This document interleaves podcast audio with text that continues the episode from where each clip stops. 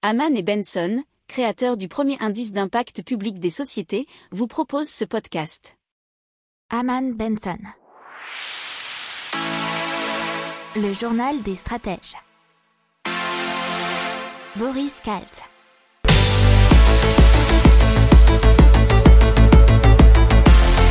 Bonjour à tous, vous écoutez le journal des stratèges, l'intégrale écho de la semaine du 15 au 19 février. Je vous souhaite une excellente écoute.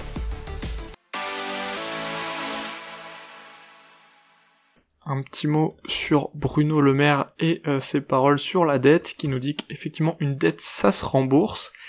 Et il nous dit surtout que si vous voulez que les gens continuent à vous prêter de l'argent, il faut leur donner une garantie et la seule, c'est que vous les rembourserez. Ce qui paraît assez logique.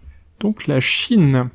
La Chine euh, qui euh, devient un super partenaire commercial avec l'Union Européenne. Alors, c'est juste qu'elle a dépassé euh, le commerce entre les États-Unis et l'Union Européenne, et selon des chiffres de l'Eurostat. Puisque le commerce entre la Chine et l'Union Européenne est passé de 586 milliards d'euros d'échanges alors que pour les États-Unis c'est seulement 555 milliards d'euros. Alors pourquoi euh, cette augmentation? La forte demande en produits médicaux, bien entendu, et la forte demande également en produits électroniques. Et vous savez, si vous suivez cette revue de presse et que vous suivez aussi notre newsletter, à laquelle vous pouvez vous inscrire, bien entendu, dans la description de cette émission, mais également sur le site Aman Benson Stratégie rubrique média, que euh, il y a un problème de semi-conducteurs dans le monde en ce moment. Alors il faut savoir qu'en fin d'année, euh, les Chinois ont même davantage consommé que fin 2019, ce qui a tiré les ventes européennes vers le haut, et particulièrement dans l'automobile et les produits de luxe. Ces importations chinoises ont moins augmenté que les exportations, puisque le déficit commercial de l'UE vis-à-vis de la Chine s'est tout de même aggravé jusqu'à 180 000 milliards d'euros. 180 milliards d'euros. 180 000, ça faisait un peu beaucoup. Allez, on continue et on passe aux bourses européennes. Il faut savoir que bah, suite au Brexit, des millions, des milliards même d'euros de transactions ont été rapatriés sur les places européennes, puisque sur le seul mois de janvier, 9 milliards d'euros d'actions se sont échangés chaque jour à la bourse d'Amsterdam, soit 4 fois plus qu'en décembre, et ce qui en a fait la première place boursière en Europe. Et donc Amsterdam, faut bien savoir que ça appartient au groupe Euronext, qui est aussi le propriétaire de la bourse de Paris. Et euh, il faut voir aussi que contrairement au secteur comme la pêche ou l'agroalimentaire, les services financiers n'ont pas été pris en compte dans l'accord signé entre le Royaume-Uni et l'Union européenne. Et donc le Brexit oblige les investisseurs européens à effectuer leurs transactions au sein de l'Union. D'où Amsterdam.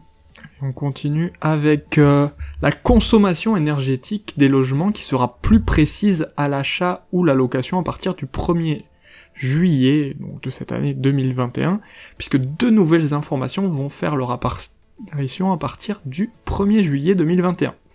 Vous aurez le niveau d'émission de gaz à effet de serre, mais aussi une estimation de la facture annuelle d'énergie il faut voir qu'à partir de ce 1er juillet, il sera possible de faire un second diagnostic, puis de se retourner contre le propriétaire du bien loué ou acheté, s'il démontre que le premier était faux. Le propriétaire pourrait également se retourner contre l'entreprise qui a réalisé ce DPE. Les victimes pourront demander réparation, d'abord lors d'un arrangement à l'amiable, puis si nécessaire via une action au civil. Et on va vous donner quelques chiffres euh, du Portugal et plus particulièrement du tourisme qui s'est effondré de 75,7% par rapport à 2019, donc en 2020, à 3,99 millions. Alors il faut savoir que c'est surtout par rapport au marché extérieur, puisque on a eu un recul de 61,3% en nombre d'hôtes et un effondrement du chiffre d'affaires de 66,1% selon euh, l'Office des statistiques portugais. Et, forcément, puisque les touristes principaux sont les Britanniques, les Allemands et les Espagnols. De ce fait, l'économie portugaise a reculé de 7,6% en 2020. Et dans l'économie, la taxe sur les transactions financières qui a rapporté à l'État français plus de 1,7 million milliards pardon d'euros et c'est un montant record depuis sa création en 2012 et c'est exactement 1,785 milliards d'euros, soit une augmentation de 340 millions par rapport à l'année précédente. comment elle fonctionne? C'est un prélèvement de 0,3% sur les opérations de vente d'actions. Et c'était 0,2% entre 2012 et 2017. Elle s'applique à toutes les entreprises ayant leur siège social en France et dont la capitalisation boursière dépasse le milliard d'euros. Alors cette taxe, elle a rapporté 1,4 milliard d'euros en 2019 et 774 millions en 2018. Allez, on continue dans l'économie et surtout dans l'économie stratégique puisque Photonis va rester française après le veto euh, du gouvernement.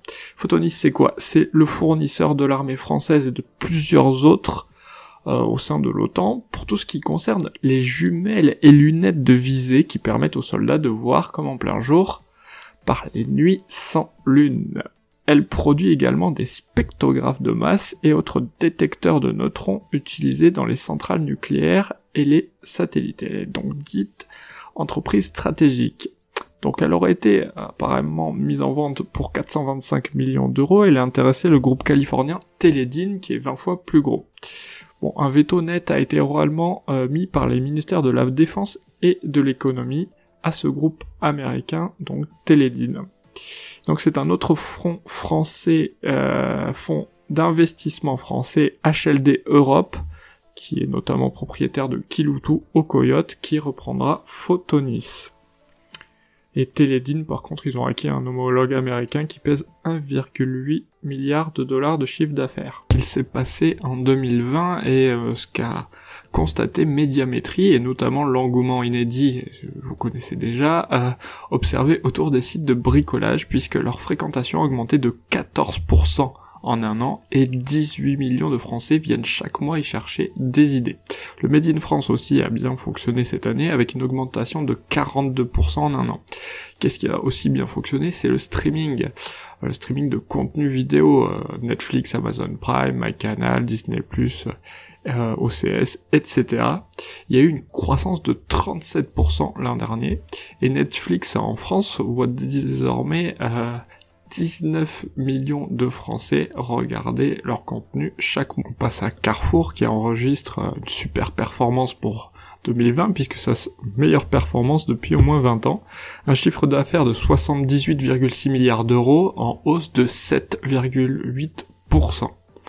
Alors, euh, à périmètre comparable, en France, il a été de 3,6%, euh, soit 1% pour les hypermarchés, 6,8% pour les supermarchés et la proximité, vous savez, Carrefour City, Contact, etc., plus 8,3%. Alors, euh, Carrefour s'est fixé de nouveaux objectifs pour les prochaines années, 2,4 millions d'euros d'économie de coûts supplémentaires en année pleine à l'horizon 2023 et euh, avoir une génération de trésorerie disponible supérieure à un milliard dès cette année. Des moins bonnes nouvelles pour Air France KLM qui a donc perdu 7,1 milliards d'euros l'année dernière. Le chiffre d'affaires s'est effondré de 59% par rapport à 2019 pour tomber à 11,1 milliards d'euros. Ils ont perdu 67,3% de leurs passagers de 2019 et le quatrième trimestre de 2020 était le pire avec moins 75,9%.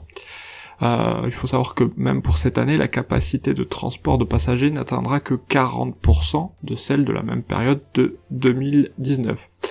Euh, par contre, il y a eu un secteur qui a été dans le vert et vraiment beaucoup plus positif, c'est le chiffre d'affaires du transport du fret puisqu'il a augmenté, et c'est la conséquence d'une hausse des tarifs provoquée par une réduction mondiale de l'offre.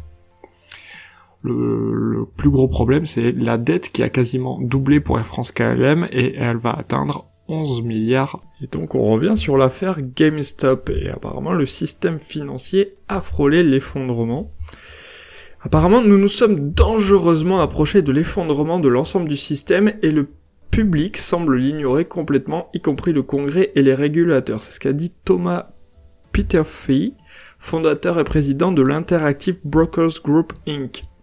Selon lui, les protocoles existants autour de la vente à découvert peuvent conduire à une calamité sur le marché boursier parce que, dans un certain nombre de cas, les actions de la société visée par les vendeurs à découvert dépassent le total des actions en circulation.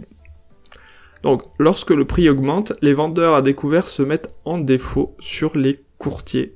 Ces derniers doivent en conséquence se couvrir, cela augmente encore le prix, donc les courtiers se mettent en défaut sur la chambre de compensation et euh, vous vous retrouvez avec un désordre complet qui est pratiquement impossible à régler. C'est donc ce qui a failli se produire selon